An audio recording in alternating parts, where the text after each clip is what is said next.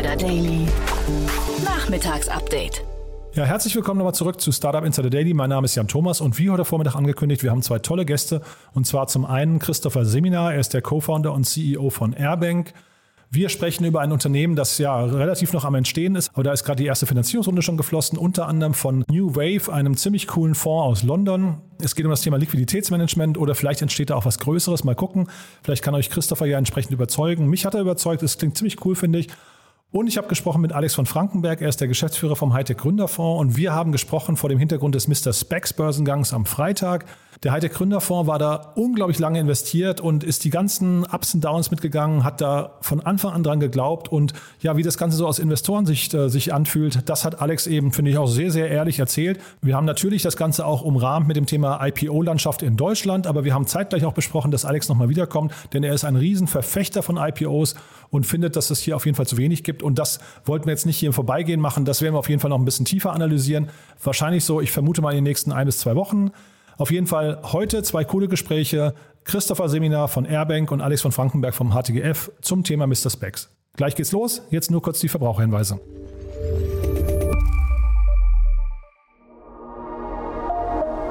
Werbung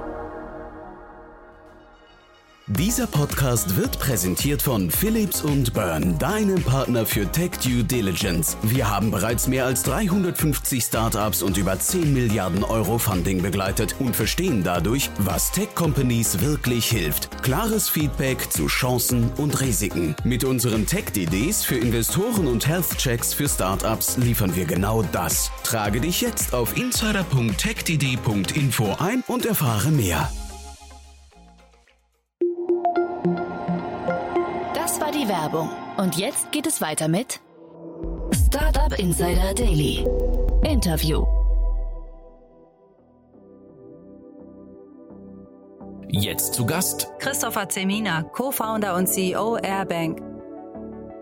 Ich freue mich sehr. Christopher Seminer ist hier von Airbank und äh, wir sprechen über die Finanzierungsrunde, aber wir sprechen natürlich auch über die Hintergründe. Es ist ziemlich spannend, was da passiert, aber ich sage erstmal herzlich willkommen, Christopher. Hallo Jan, freut mich. Ja, freut mich auch sehr. Toll, dass du da bist.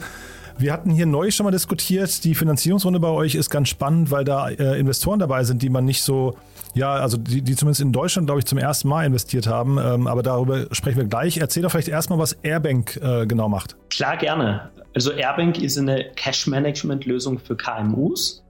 Wir ermöglichen eine einfache Liquiditätsplanung und Kontrolle für Unternehmen und das in Echtzeit. Also unsere Kunden verbinden ihre Bankkonten mit Airbank äh, und erhalten dadurch einen besseren und einen aktuellen Überblick über ihre Finanzen. Mhm. Ich hatte da neulich den Deutschlandchef von Agicap hier im, äh, im Podcast.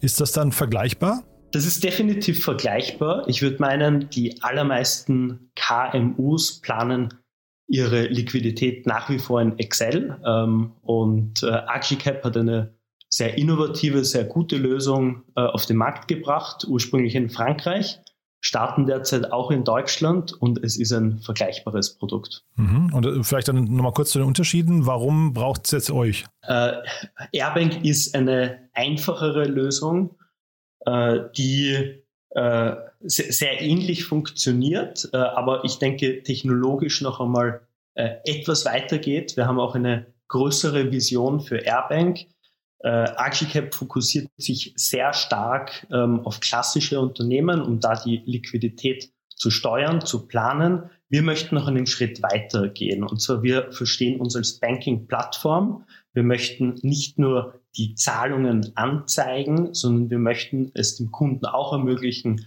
Zahlungen aufzugeben und sozusagen die gesamten Finanzen auf einer Plattform zu steuern. Das heißt, das ist auch schon quasi die große Vision, von der du gerade gesprochen hast. Ihr wollt äh, hinterher quasi so das eine One-Touch-Lösung dann einfach für den, für den Kunden? Ganz genau, das ist richtig. Wir starten mit der Cashflow-Planung. Äh, wir äh, denken, äh, dass das der perfekte Startpunkt ist. Äh, die die Cashflow-Übersicht, die Cashflow-Planung ist ein äh, Riesenproblem für sehr viele KMUs, auch für Early-Stage-Startups äh, möchten so in den Markt äh, eintreten. Ähm, aber wir werden das Produkt schrittweise erweitern. Äh, wir werden sehr bald äh, auch die Möglichkeit bieten, Forderungen einzutreiben, Zahlungen auszulösen äh, und dann eben die gesamten Finanzen auf einer Plattform zu managen. Äh, äh, sehr spannend, aber dann lass uns doch vielleicht nochmal über den ersten Schritt, den du gerade genannt hast, nämlich Cashflow-Planung ist ein Riesenproblem für viele Unternehmen. Warum ist das denn so? Ja, also das hat äh, natürlich äh, mehrere Gründe. Ich, ich denke, das Hauptproblem ist einerseits, äh, dass sehr viele Unternehmen keine ausreichende Übersicht über ihre Finanzen haben und andererseits, dass die Erstellung und auch die Kontrolle der Finanzpläne unglaublich manuell und aufwendig ist. Also vielleicht zum ersten Problem. Äh, Unternehmen tappen oft im Dunkeln, haben keine ausreichende Übersicht über die Finanzen. Äh, und äh, das liegt daran, dass das, dass das System organisch gewachsen ist, dass wir mit Steuerberatern, mit äh, Buchhaltern zusammenarbeiten äh, und dass man daher die Auswertungen über die Finanzen erst zeitverzögert, viele Tage, viele Wochen nach dem Monatsende erhält. Ähm, und jetzt gibt es neue Technologien, ähm, ausgelöst von PSD2 und Open Banking, äh, sind nun Banken verpflichtet, die Informationen vom Bankkonto zu teilen. Äh, und diese Möglichkeit nutzen wir äh, um die Daten von den Bankkonten unserer Kunden zu synchronisieren, zu kategorisieren äh, und somit können wir eben eine Cashflow-Analyse äh, und Prognose in Echtzeit aufbereiten, äh, ohne dass man da noch manuell äh, in, in Spreadsheets arbeiten muss. Was sagen denn, äh, was die Steuerberater zu eurem Konzept? Weil ich kann mir ja vorstellen, die würden jetzt argumentieren, mit uns schaut eben ein Experte drauf und und ich weiß nicht, ähm, interpretiert das Ganze schon mal irgendwie vor und selektiert das Ganze vor und erklärt dann eben auch, wo die Probleme liegen. Jetzt wollt ihr das Ganze automatisieren. Ist dann der Steuerberater überflüssig oder wie würdest du das sehen? Der Steuerberater ist nicht überflüssig. Wir möchten mit dem Steuerberater zusammenarbeiten. Wir hatten auch schon sehr viele Gespräche mit Steuerberatern. Ähm, die Notwendigkeit äh, und die gesetzliche Pflicht, eben auch mit einem Steuerberater äh, Berater zusammenzuarbeiten, äh, die bleibt bestehen. Ähm, äh, und das ist auch gut so. Äh, wir bieten ein zusätzliches Produkt, ähm, äh, um dem Kunden zu helfen, wirklich den Überblick zu behalten, tagesaktuell äh, Ausgaben und Einnahmen ähm, einsehen zu können und dadurch eben auch bessere Entscheidungen zu treffen. Es ist oft einfach zu spät äh, zu warten, abzuwarten, bis man die Auswertungen erhalt, erhält, erst dann Entscheidungen treffen kann. Äh, und ähm, deswegen ist es ein zusätzliches Produkt. Ich finde jetzt, du hast ja jetzt gerade eine sehr große Vision ge gezeichnet mit äh, einer One-Touch-Lösung, wo dann eben auch zum Beispiel, ich weiß nicht, Forderungsmanagement und sowas mit, mit reinfließt. Dafür ist die Finanzierungsrunde, die ihr abgeschlossen habt, relativ klein. Ähm, wie weit kommt ihr mit dem, äh, mit dem Kapital? Also wir haben äh, gerade erst äh, zweieinhalb Millionen Euro abgeschlossen von äh, ausgezeichneten Early-Stage-Investoren in Europa. Äh, das war unsere erste richtige Finanzierungsrunde äh, und mit dem Geld kommen wir auch ähm, jedenfalls zwölf bis 18 Monate aus. Ach, tatsächlich, äh, ja? Wir okay. haben noch eine sehr, sehr schlanke Struktur, ähm, sind ein kleines Team äh, und äh, wir werden natürlich äh, wahrscheinlich im nächsten Jahr auch noch eine Finanzierungsrunde, eine weitere Finanzierungsrunde aufstellen, um schneller wachsen zu können. Mhm, aber wenn du sagst schlankes Team, passt das zu der großen Vision? Absolut. Man, man muss irgendwo starten. Und ähm, wir haben bewusst auch die Cashflow-Thematik äh, als Startpunkt ausgewählt. Äh, wir denken, dass äh, hier eben ein starker Painpoint zu sehen ist äh, wir können unser Produkt ähm, äh, einfach anbieten. Es ist eine Self-Serve-Lösung. Äh, jeder kann sich online anmelden, in wenigen Schritten registrieren. In fünf Minuten sieht man seine Cashflow-Analyse auf Airbank. und dann werden wir schrittweise das Produkt ausbauen. und ich denke, in einigen Monaten werden wir schon sehr, sehr viel weiter sein. und dann planen wir auch weiter. Was sind denn jetzt aus deiner Sicht so Erfolgsfaktoren, die jetzt ähm, irgendwie euch begünstigen, die unbedingt eintreten müssen? Oder was sind vielleicht auch, ich weiß nicht, Themen, die problematisch werden könnten, Bottlenecks und so weiter? Was würdest du sagen? Ich sehe äh, keine großen Bottlenecks oder, oder Probleme. Also es ist eine sehr schlanke Lösung. Ähm, eine Herausforderung ist vielleicht Open Banking. Äh, wir äh, möchten die Cashflow-Analyse so weit wie möglich äh, automatisieren. Äh, wir, wir greifen eben auf die Daten von Banken äh, zu äh, und äh, dafür müssen die Schnittstellen gebaut werden. Wir arbeiten derzeit äh, mit einem Drittanbieter zusammen, der eine sehr weite Abdeckung hat. Wir können inzwischen auf über 2000 Banken innerhalb der EU zugreifen. Dazu zählen auch die Deutsche Bank, die Commerzbank, Volksbanken und Sparkassen äh, und, und eigentlich auch äh, so gut wie jede Neobank. Ähm, aber in anderen Ländern außerhalb Deutschlands ist die Anbindung äh, oft noch nicht so gut äh, und, und daran müssen wir arbeiten. Ich habe mit Jasper Masemann von HV Capital neulich über euch gesprochen und der war ganz beeindruckt von euren Investoren. Du hast ja auch gerade schon gesagt, das sind irgendwie ja, erstklassige Investoren, aber da ist unter anderem New Wave, glaube ich, heißen sie dabei, ne? ähm, die man hier in Deutschland eben nicht kennt. Und vielleicht kannst du noch mal ein bisschen erzählen, wie kam es zu dieser Runde und warum habt ihr euch für die entschieden? Ja, das ist richtig. Der Lead Investor unserer Seed-Runde ist New Wave Capital aus London. Äh, das ist ein ganz neuer Fonds, deshalb äh, haben die meisten wahrscheinlich noch nicht äh, davon gehört. Aber ich denke, es ist ein sehr aufstrebender Fonds. Es ist auch ein Fonds, der von zwei sehr erfahrenen Partnern gestartet wurde. Einerseits Peer, die davor bei Excel und bei Stride VC war, unglaublich viel Erfahrung und ein sehr, sehr starkes Netzwerk mitbringt.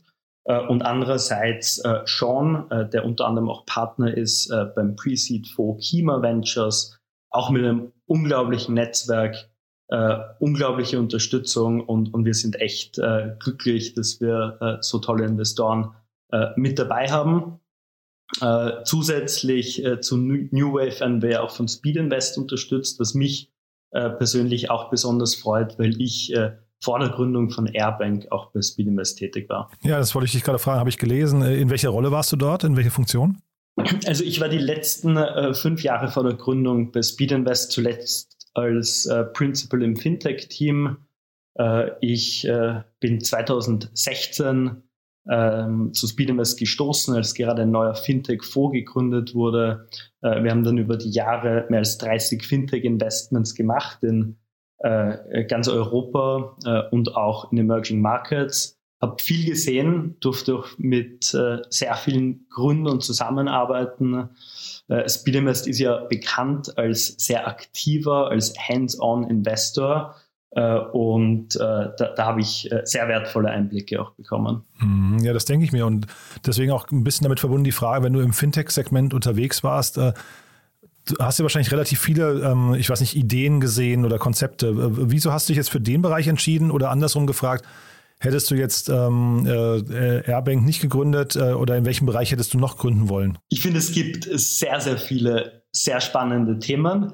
Äh, aber meine Kompetenz, meine Erfahrung liegt einfach im Fintech-Bereich. Wie gesagt, ich habe äh, über die letzten fünf Jahre unglaublich viel gesehen. Hm, aber ich meine das auch im, im Fintech-Bereich. Also hättest du jetzt Airbank nicht gegründet, was im Fintech-Bereich hätte noch spannend sein können? Ja, und, und, und ich glaube, die, die letzten fünf Jahre haben sich stark äh, um B2C-Applikationen im Fintech-Bereich gedreht. Es äh, gibt viele Neobanken, es gibt äh, Trading-Apps. Äh, ich glaube, die nächsten fünf Jahre oder auch die nächsten zehn und zwanzig Jahre werden sich viel stärker äh, um B2B, um Business Banking drehen. Äh, deswegen haben wir auch gezielt ähm, in dem Bereich nach einer Idee gesucht. Äh, und äh, wenn ich den Ideation-Prozess erneut starten müsste, äh, würde ich auch wieder da ansetzen. Okay, das klingt sehr überzeugend. Von daher Klingt toll, was ihr macht, finde ich. Äh, klingt auch sehr, ja, wie gesagt, sehr überzeugend, wie du es rüberbringst. Ähm, Drücke ich euch die Daumen. Wir bleiben in Kontakt und wenn es bei euch im nächsten Jahr eine neue Runde gibt oder auch zwischendrin was Wichtiges zu berichten, dann sagt gerne Bescheid. Sucht ihr gerade Leute eigentlich? Absolut. Äh, das ist äh, einer meiner persönlichen Focus Areas für die nächsten Wochen und Monate. Wir sind jetzt ein Team von elf Personen ist auch wichtig dazu zu sagen, wir sind ein Remote First Team. Wir haben in Berlin gegründet, äh, aber wir haben kein physisches äh, Büro, äh, sondern äh, wir äh, arbeiten aus unserem Homeoffice oder äh, einem Coworking Space, können deswegen auch in ganz Deutschland Mitarbeiter anstellen und ich würde mich über Bewerbungen freuen. Super. Christopher, dann vielen, vielen Dank, dass du hier warst und weiterhin viel Erfolg. Ich danke dir. Bis bald. Die Tech-Branche macht dich neugierig, du bist enthusiastisch, zielstrebig und wünschst dir eine tolle Unternehmenskultur? Dann bist du bei HubSpot genau richtig. Sei bei der Geschäftsentwicklung dabei und bewirb dich noch heute als Business Development Manager Dach bei HubSpot. Mehr Infos und alle offenen Stellen unter hubs.live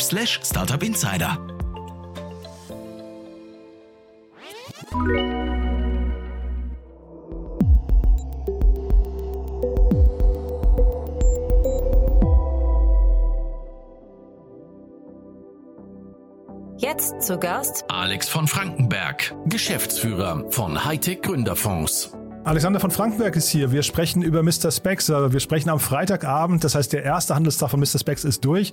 Aber erstmal herzlich willkommen, Alex. Hi Jan, freut mich, äh, dass ich die Chance habe, was zu sagen. Ja, und erstmal herzlichen Glückwunsch, du. Ihr wart ja wirklich sehr, sehr lang dabei, ne? Ja, absolut. Also vielen Dank. Äh, in der Tat, wir haben investiert und zwar zu einem ganz speziellen Zeitpunkt, nämlich am Peak der Finanzkrise und zwar Ende 2008 in der Zeit, wo tatsächlich alle verschreckt waren von Startups und überhaupt allem. Und wir hatten da den Mut, äh, uns zu committen und tatsächlich zu investieren. Dezember 2008. Mhm. Ich, äh, wenn ich mich richtig erinnere, ist Mr. Specs damals aus äh, Lukas Gadowskis Umfeld Team Europe hervorgegangen. Ne? Und dann wart ihr wahrscheinlich die Ersten, die dann rein investiert haben, die ersten externen, ne? Genau, wir waren die ersten Externen, die sich committed haben und mit uns gemeinsam dann in der Seed-Runde hat Grazia Equity auch investiert. Wir waren so eine Nasenlänge vorne, deswegen, weil wir uns zuerst committed haben, aber die Runde haben wir dann gemeinsam gemacht. Da waren wir auf Augenhöhe tatsächlich. Das war unser erster Fall, wo wir äh, außerhalb des Standard-Nachrang-Darlehensmodells investiert haben und eben gemeinsam mit Grazia zu einer Bewertung. Das allererste Mal. Mhm. Und kannst du mal äh, vielleicht dich zurückerinnern ins Jahr 2018? Wie war denn da so die Startup-Landschaft und wie war denn auch quasi Mr. Specs? Wie war denn so die erste Begegnung? Was hat euch überzeugt, überhaupt da rein zu investieren?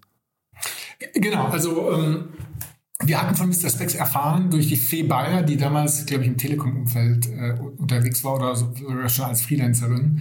Die hat den und, Incubator gemacht, ne? oder Accelerator damals. Ja, ne, genau, genau. Und die war ja. bei uns im Büro, das war, glaube ich, auch regional, war die damals in Bonn auch und dann äh, hat die erzählt, was sie so macht und dann in dem Gespräch hat sie erzählt, oh, da gibt es hier Mr. Specs in Berlin und das ist spannend. Und ich fand es mega spannend, äh, weil, weil ich auch die Herausforderung äh, sehr spannend fand, ähm, eben ein kompliziertes Produkt, nämlich Brille, online zu verkaufen, halt überhaupt noch gar nicht disrupted. E-Commerce gab es damals zwar schon mit, mit Amazon und einigen anderen, aber ich glaube gerade Zalando war auch gerade erst gegründet oder äh, in der Gründung oder auch ganz, ganz jung. Und äh, ich fand es spannend und habe dann den Dirk Graber angeschrieben und als Pfund gleich in die Mail reingeworfen den Kollegen Andreas Olmes, der ganz lange im Augenoptikbereich vorher gearbeitet hatte. Ich bin promovierter Physiker und steckte da in der Technik auch tief drin. Und wir sind dann äh, eher als Investmentmanager im Lead äh, und ich äh, als zweites Augenpaar, wir sind dann sagen im Duo auf den Fall losgegangen und haben den dann äh, auch gegen viel Widerstände durchgeboxt äh, bei uns, äh, Widerstände an ganz vielen Stellen, weil, ähm, weil E-Commerce ja gar keine Technologie ist und das dürfen wir eigentlich gar nicht, war damals mhm. so die Meinung. Und wir haben damals schon argumentiert, äh, dass innovative Geschäftsmodelle, die letztlich ja am Ende auch mit Technologie unterlegt sind, sehr wohl finanzierenswert sind. Und die Geschichte gibt uns recht nach zwölfeinhalb Jahren. Äh, es war, war die richtige Entscheidung. Ja, ich wollte also richtige Entscheidung. Jetzt der IPO ist erstmal wirklich ist ja ein toller Meilenstein, muss man sagen. Wir reden auch gleich vielleicht nochmal über die Wichtigkeit von IPOs, aber kannst du nochmal diesen Weg skizzieren? Also ich finde zwölfeinhalb Jahre, ähm, was würdest du denn sagen, zeichnet Mr. Specs oder auch den Dirk oder den Mirko aus? Weil, also sag mal, man redet ja immer von dem Durchhaltevermögen oder Resilienz und so weiter, die, die ein Gründer mitbringen muss. Aber zwölfeinhalb Jahre ist ja schon echt eine, ist eine lange Strecke, ne? Genau, also ich glaube, dem Dirk sieht man es sozusagen an, an seiner Frisur. Aber natürlich, äh, er steht dafür super gute Execution.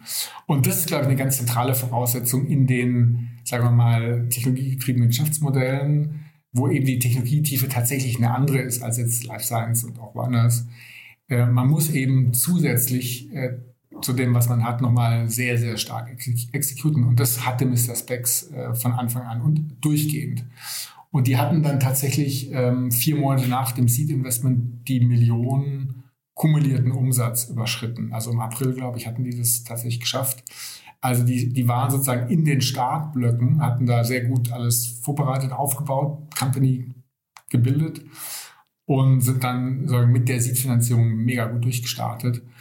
Und letztendlich zieht sich das komplett durch. Durch äh, alle Herausforderungen. Natürlich hatten die dann auch viel Kapital aufgenommen, Finanzierungsrunden gemacht und äh, auch ähm, natürlich immer wieder holprige Zeiten erlebt, wie es halt ganz normal ist. Und sehr stark durchexekutiert, super gut die, die, das Team aufgebaut, die, die ganze Firma aufgebaut. Und ich glaube, der, der zweite, vielleicht sogar auch entscheidende Erfolgsfaktor ist sozusagen der Pivot. Weil die sind ja wirklich gestartet online. Und natürlich ist Brille echt komplex und schwierig und mhm. braucht halt diese manuelle Intervention, ja, die Anpassung, die Betreuung. Und erst über die Partnerstrategie und jetzt eben auch über die eigenen Stores äh, haben die da ein mega starkes Standbein aufgebaut. Hoch, also profitabel die Stores, sehr schnell. Und, ähm, und eben auch da sehr, sehr stark durch die Corona-Krise durch, durchgemanagt, durchexekutiert. Und ich bin super bullish, dass die jetzt in der Post-Corona-Zeit äh, sich sehr, sehr, sehr gut entwickeln werden. Mhm. Die haben jetzt, ich habe jetzt zumindest Zahlen gesehen, 1000 äh, Mitarbeiter oder über 1000 Mitarbeiterinnen und Mitarbeiter und 164 Millionen Euro Umsatz im letzten Jahr. Das ist also echt eine tolle Entwicklung von außen betrachtet. Aber du hast gerade diese holprigen Zeiten angesprochen. Ich finde, da lernt man ja irgendwie immer am meisten, weil wenn es, ne, im ruhigen Wasser lernt man nicht segeln. Also von daher kannst du dich mal so erinnern an schwierige Gespräche, die du jetzt vielleicht teilen magst oder teilen darfst. Ich weiß ja gar nicht, ob man alles erzählen darf, aber Gab es Momente, wo das Schiff vielleicht am Kentern war und ihr musstet wieder regulieren oder gab es schwierige Gespräche? Ich glaube, kennt er nicht wirklich, aber ähm, da fallen mir jetzt vielleicht zwei äh, Situationen ein. Einmal die Finanzierungsrunden, die natürlich notwendig waren und die damals, 2009, 2010, 2011, sehr, sehr, sehr viel schwieriger waren als heute. Und auch kleiner und auch niedrigere Bewertungen. Also das kann man sich heute kaum mehr vorstellen, äh, dass das, äh, also wir haben bei jeder Finanzierungsrunde gedacht, oh shit, das kann jetzt auch nicht klappen. Und da gab es dann keine riesen, riesen Warteschlange, wie es eben heute der Fall ist, dass dann irgendwie sieben Termsheets da liegen. Wir hatten einen neuen Fall, neulich einen Fall äh, tatsächlich verloren und im Nachhinein in der Seed-Runde eben nicht bekommen und dann kam raus, waren sieben Termsheets da. Wirklich? Und wir waren halt Krass. auf Platz zwei oder auf Platz sieben, weiß nicht. Mhm. Und, äh, und das war halt damals ganz anders. Und äh, natürlich sind die auch mit einer Burnrate äh, sportlich gestartet. Mhm. Auch das wieder im heutigen Vergleich vielleicht gar nicht so sportlich. Und Finanzierungsrunden waren echt schwer damals. Ja, und dann gab es natürlich, dann haben die, ich meine, wenn man da wächst, dann muss man äh, IT-Systeme einführen. Da weiß jeder, das ist immer auch nicht ganz einfach. Äh, dann gab es mal einen Hack und dann wurden irgendwelche, äh, nicht Kundendaten, aber tatsächlich Passworte gehackt, also Passworte äh, gehackt, äh, hat der Dirk auch mega gut gemanagt. Ähm, und ähm, gab es Wechsel im Management-Team natürlich auch, weil klar, wenn ein Unternehmen so stark wächst, dann fühlt sich der eine oder andere doch nicht mehr so wohl. Und die typischen Wachstumsschmerzen, die jedes Unternehmen durchläuft, was so stark wächst. Aber am Ende gab es einen Moment, wo Mr. Spex hätte umkippen können. Ich glaube nicht, ehrlich gesagt. Also die mhm. waren, der Dirk hat das Schiff immer sauber durch jeden Sturm durchgeführt. Ja, super. Ich glaube, der Mirko Kasper ist aber relativ lange an Bord schon, ne? Der, also weil du gerade sagst, Wechsel im Management, ich glaube, der war, ist sechs, sieben, acht Jahre wahrscheinlich dabei. Genau, super, super lange, der war auch, genau, also ist ja auch Co-CEO. Auch er und, und ganz viele Namen, die ich vielleicht gar nicht mehr so kenne, äh, weil wir sind ja in der, in der späteren Phase gar nicht mehr so tief involviert. Mhm. Ähm, die, die äh, also das ganze Team, was da hart durchgemanagt hat, äh, ist sicher nicht nur der Dirk, ist, das ist immer eine riesen Teamleistung. Und, und, die Leistung von Dirk ist sicher, dass er da ein riesen Team geformt hat, immer wieder und auch neu geformt hat. Hm. Das ist sehr gute Führung.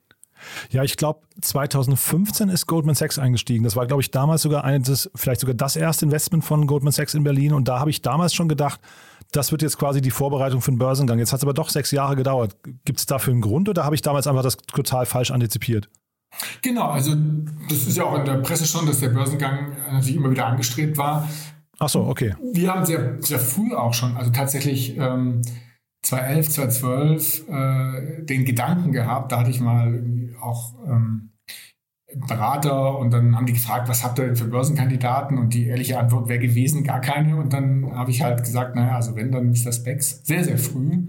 Mhm. Und äh, das ist sicher ein Mangel äh, in der deutschen Börsenlandschaft, dass die, die, äh, die Unternehmen relativ groß sein müssen, damit so ein IPO klappt.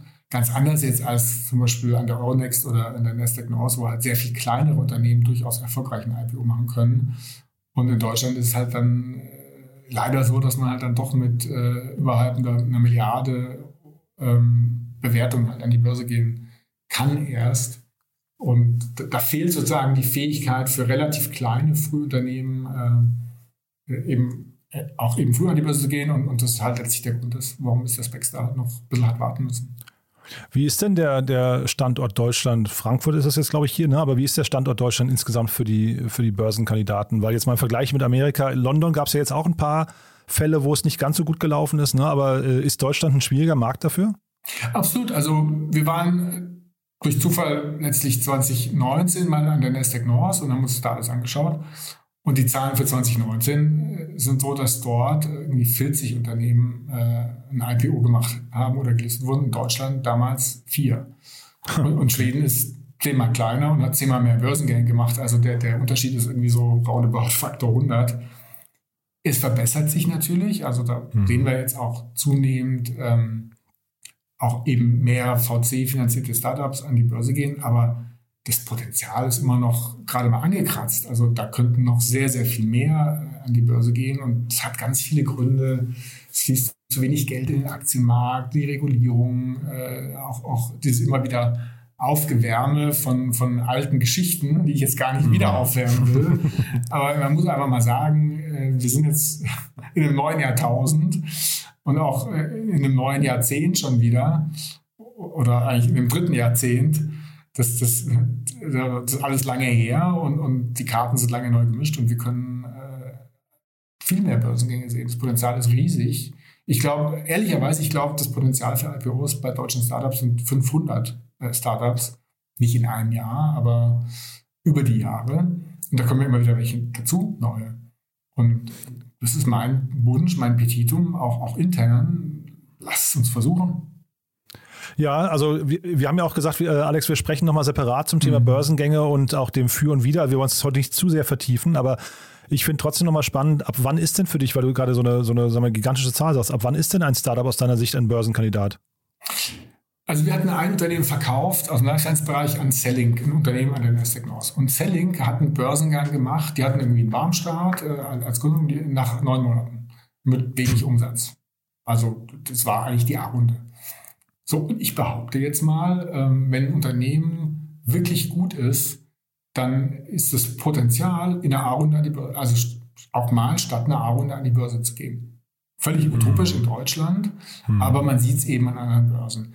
Realistisch würde ich sagen, man sollte es wirklich versuchen, wenn man die Chance hat, einen dreistelligen äh, Market Cap äh, zu erreichen, also deutlich niedriger als das, was wir heute sehen, und aber eine Top-Story hat an die Börse zu gehen, weil man keine Wachstumsrunde von privat bekommt, von den VCs, das ist Quatsch. Äh, ne, ne, ne, an die Börse zu gehen, wenn einem äh, die VCs die Türe einrennen, halt auch mal. Ja, natürlich. Mhm. Wenn man an sein Unternehmen glaubt und äh, eine tolle Wachstumsstory vor sich sieht. Na klar. Weil, weil als, als, als Anleger würde ich gerne die Aktie kaufen. nee, das stimmt, ja. Heißt aber für dich auch, dass zum Beispiel die Debatten jetzt bei Delivery Hero, dass sie noch kein Geld verdienen oder auch jetzt Mr. Specs ist ja auch mit Verlust an, äh, operativen Verlust an die Börse gegangen. Die siehst du dann als total unbegründet. Naja, wir erinnern uns an Amazon.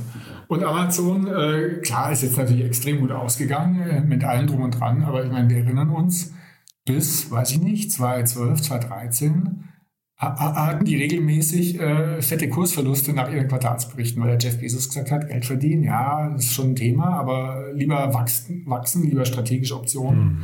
versuchen. Und wenn man da halt mal kein Geld verdient im Quartal, ist egal. Und was ist das mhm. Ergebnis? Die verdienen jetzt irgendwie im Jahr, weiß ich nicht, 40 Milliarden oder also ganz große Beträge. Mhm. Äh, vielleicht auch weniger, aber äh, so und äh, ich meine, das ist ja das VC-Modell. Äh, Verluste sind dann nicht schlimm, wenn halt über Wachstum, über, über strategische Positionierung, Positionierung Wert entsteht. Und das kann auch eine Börse verstehen. Leider nicht so sehr in Deutschland, aber halt, wir sehen es in Amerika, aber auch woanders geht es. Hm. Ich glaube, wir müssen dann in dem nächsten Gespräch noch mal ein bisschen eben auch über das Vertrauen von Anlegern sprechen, weil ich meine, es gab jetzt äh, Wirecard das Thema. Ich glaube, weil du, also wir wollen nicht die alten Geschichten, aber ich glaube, Wirecard ist ein sehr konkretes Thema. Und wahrscheinlich müssen wir auch ein bisschen dann, ich, ich fand Rocket Internet hat der ganzen Sache irgendwie auch nicht gut getan, wenn dann plötzlich eine Aktie einfach so selbstherrlich vom Markt genommen wird und man immer so das Gefühl hat, da wird jetzt der Anleger vielleicht ein bisschen an der Nase rumgeführt. Also weiß nicht, wie du das siehst. Ne? Genau, aber absolut richtig. Das ist Quatsch und das ist, das ist natürlich schädlich und, und, und alles. Ja. Aber wir VCs, wir, also wir denken ja im Portfolio. Wir sagen, wir investieren in 10, die Hälfte wird nichts. Und hm. drei werden so ein bisschen was, äh, mit, mit so zwei, dreier Multiple und zwei, die gehen durch die Decke. So, und wir sagen ja auch nicht, die Strategie ist doof, weil fünf Unternehmen gescheitert sind. Hm. Sondern die Strategie ist ja nur dann doof, wenn die, die was werden, äh, eben diese Verluste nicht kompensieren. Und so muss man es halt auch mit diesen Einzelfällen sehen, wie Wirecard und alles Mögliche. Äh, am Ende kommt es ja auf das Portfolio an. Und ich darf mich nicht kaprizieren auf diese wenigen, wenigen Fälle, die halt dann doof laufen, sondern ich hm. muss als Anleger in einem Portfolio denken, wenn halt dann ein Unternehmen dabei ist, was schlecht läuft, dann ist es eigentlich gar nicht so schlimm. Wirecard ist total schlimm, was da mhm. passiert ist, aber es ist lange kein Grund, da nicht in Aktien zu investieren.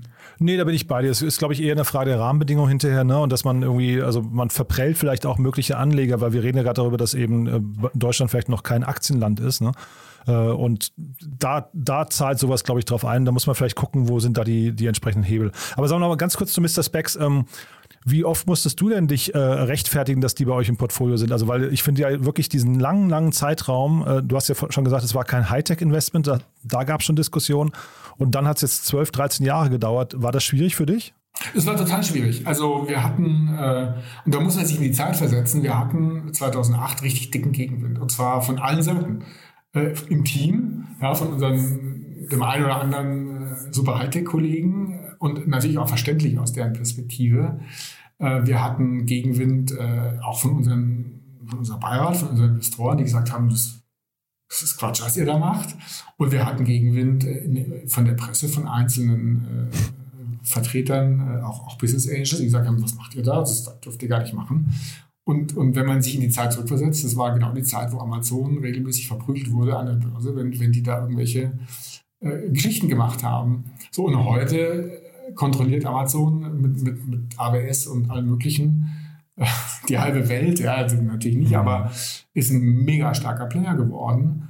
Und, äh, und ich glaube, Innovation zeichnet sich halt genau dadurch aus, insbesondere disruptive Innovation, dass man es halt nicht gleich versteht. Das ist halt, weil es eben disruptiv ist, nicht zu dem passt, was man kennt. Und für mich ist es ein toller Indikator für disruptive Innovation, wenn viele Leute sagen, was für ein Quatsch. Weil dann, gut, könnte es schon auch Quatsch sein, aber eigentlich ist es was, was Disruptives mit großem Potenzial. Und wir haben es dann durchgeboxt und wir wurden ja, wir hatten dann ja noch Windeln äh, gemacht, äh, wo wir dann profitabel raus sind vor dem Börsengang. Äh, jetzt letztes Jahr Domando ganz toll verkauft und noch ein paar andere.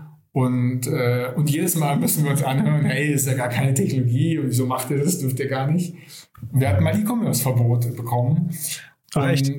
Ja, ja, und, und wir haben nicht aufgehört, äh, zu versuchen zu überzeugen, dass es sinnvolle Innovationsinvestments sind.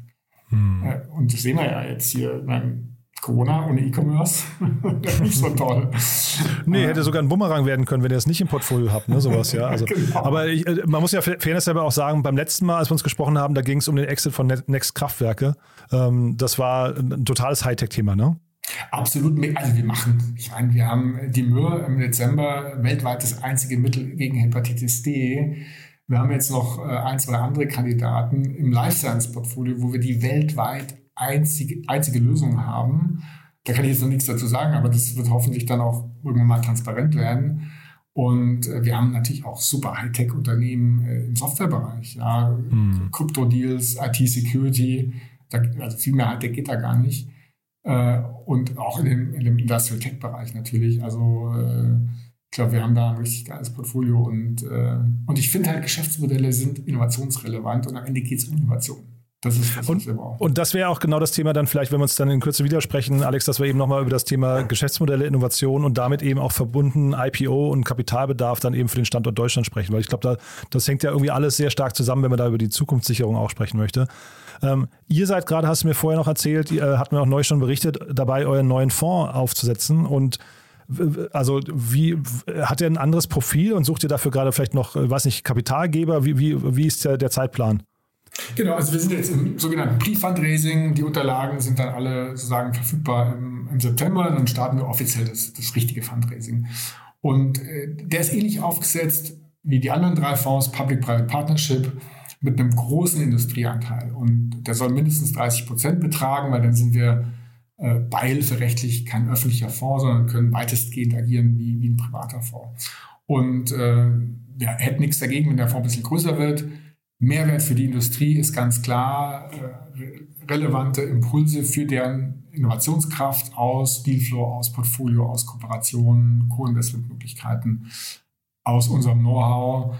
Plus, und das zeigt sich, da sind wir echt stolz drauf, am Ende äh, verdienen wir Geld. Äh, und jetzt der Fonds 1 ist jetzt gelandet, auch schon vor dem Next äh, äh Specs IPO, im ersten Quartil der, der europäischen äh, VC-Branche für dieses Vintage-Jahr 2005, äh, äh, im, also im, im, im, Kontext der, der ALF-Daten. Und da sind wir echt stolz drauf und die Rendite soll gar nicht im Vordergrund stehen. Äh, der, der Hauptpunkt ist wirklich Mehrwert für die Industrie und auch Mehrwert für den Bund und die KfW im, im, im Fördersinne. Und, ähm, und wir kriegen eben alles hin. Ja, wir kriegen alles unter einen Hut. Das ist schwer, es ist anstrengend, das ist echt viel Arbeit. Äh, aber die Geschichte ist halt, äh, wir machen keinen Quatsch und wir stiften Mehrwert. Okay, dann hören wir hier an der Stelle mal auf. Das ist ja ein schönes Schlusswort, Alex. Äh, vielen Dank erstmal dafür. Glückwunsch nochmal zu Mr. Specs. Und ich freue mich aber, wenn wir uns in Kürze nochmal widersprechen, dann zum, zum allgemeinen Thema IPOs in Deutschland, weil das ist ja wirklich, da, da gibt es viel zu diskutieren, glaube ich. Ja, vielen Dank, Jan. Äh, ich glaube, Deutschland äh, holt auf in der ganzen Startup, das ganze Startup-Ökosystem. Aber wir können noch ein paar Schritte gehen, um, um wirklich zur Champions League aufzuschließen. Ich bin da super bullish. Und so ein IPO wie Mr. Specs, aber auch ganz, ganz viele andere, auch natürlich außerhalb von unserem Portfolio, die zeigen genau den Weg, den wir gehen. Und in, in zehn Jahren äh, wird man uns nicht mehr unterscheiden können von den weltweit führenden Ökosystemen. Und man sieht ja Unicorns, Dekacorns und so weiter. Das wird hier auch passieren, weil die Substanz ist einfach da. Ja, es passiert wirklich viel gerade. Ich bin da auch total überrascht, aber also ich glaube, wir sind beide da und gucken mit einem ähnlichen Blick drauf, aber ich freue mich aber jetzt erstmal für euch, dass das so einen guten Weg gegangen ist und dass man euch, euch hat machen lassen. Ne? Ist ja auch, wie gesagt, nicht selbstverständlich. Total. Also von äh, mal, Budgets, die wir haben und, und äh, Entscheidungskompetenzen, äh, Freiraum, äh, auch die letztlich gewisse Unabhängigkeit. Wir sind ja nicht Teil einer großen Organisation, sondern der Fonds an sich steht erstmal für sich da. Natürlich mit einem Beirat, der steuert und der auch guckt, dass wir keinen Quatsch machen, völlig in Ordnung. Ähm, und natürlich äh, ein tolles, also Team, Wahnsinn. Wir sind jetzt mhm. 40 Investmentmanagerinnen und Investmentmanager. Die oh, wow. rocken echt was weg jeden Tag. Krass. Ja, aber ihr seid auch mit Abstand der größte Fonds, ne? Von dem, von der, vom, äh, Portfolioumfang her in Deutschland, ne? Genau, Anzahl der Unternehmen. Ja. Wir haben jetzt äh, knapp 640 Investments gemacht, 40 Wahnsinn. pro Jahr. Okay. Das schaffen wir. Und äh, wir haben äh, über drei Milliarden, bald schon 3,5 Milliarden ins Portfolio geholt an Folgeinvestments von anderen. 100, äh, knapp 140 Exits. Äh, die sind eine riesen, riesen Maschine. Und in der hohen Anzahl der Transaktionen steckt natürlich super viel Arbeit, aber da steckt auch ganz viel Know-how, riesige Netzwerke, Kompetenzen. Und gleichzeitig sind wir so, so klein auf der Deal-Ebene. Wir können ja nur drei Millionen jetzt äh, pro Unternehmen machen.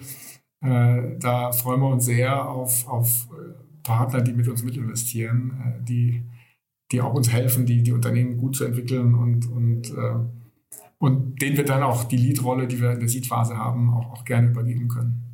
Super. Also ich hoffe, es haben die richtigen zugehört und fühlen sich angesprochen, Alex. Auf jeden Fall feiert schön. Wie gesagt, ganz toller, ganz toller, äh, weiß ich, Meilenstein für ja fürs deutsche Ökosystem.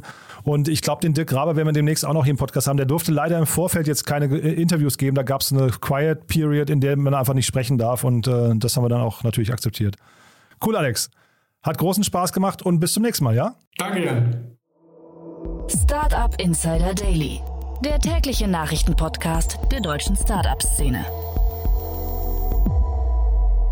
Ja, das war's für heute. Das waren Alex von Frankenberg vom HTGF und Christoph Seminar von Airbank und damit sind wir durch. Ich hoffe, es hat euch Spaß gemacht. Wie immer, wir freuen uns, wenn ihr uns äh, weiterempfehlt, wenn ihr uns bewertet auf iTunes oder Apple Podcast. Das hilft uns, diesen Podcast bekannter zu machen. In diesem Sinne dafür schon mal vielen, vielen Dank und natürlich euch vielen Dank fürs Zuhören. Ich freue mich, wenn wir uns morgen wieder hören. Bis dahin, euch noch einen schönen Tag. Ciao, ciao.